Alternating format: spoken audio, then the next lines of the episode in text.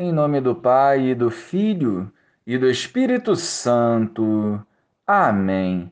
Bom dia, Jesus. Socorrei-nos em nossas fraquezas e com a vossa misericórdia acolhei-nos em vosso sagrado coração, nos fortalecendo para vivermos retamente a tua vontade. Amém. Naquele tempo, quando acabou de falar ao povo que o escutava, Jesus entrou em Cafarnaum. Havia lá um oficial romano que tinha um empregado a quem estimava muito e que estava doente à beira da morte. O oficial ouviu falar de Jesus e enviou alguns anciãos dos judeus para pedirem que Jesus viesse salvar seu empregado.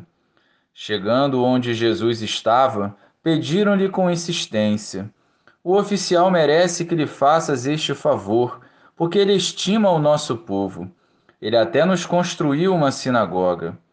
Então Jesus pôs-se a caminho com eles. Porém, quando já estava perto da casa, o oficial mandou alguns amigos dizerem a Jesus: Senhor, não te incomodes, pois não sou digno de que entres em minha casa. Nem mesmo me achei digno de ir pessoalmente a teu encontro mas ordena com a tua palavra, e o meu empregado ficará curado. Eu também estou debaixo de autoridade, mas tenho soldados que obedecem às minhas ordens. Se ordeno a um, vai, ele vai, e a outro, vem, ele vem. E ao meu empregado, faze isto, e ele o faz. Ouvindo isso, Jesus ficou admirado, virou-se para a multidão que o seguia e disse: eu vos declaro que nem mesmo em Israel encontrei tamanha fé. Os mensageiros voltaram para a casa do oficial e encontraram o empregado em perfeita saúde. Louvado seja o nosso Senhor Jesus Cristo, para sempre seja louvado.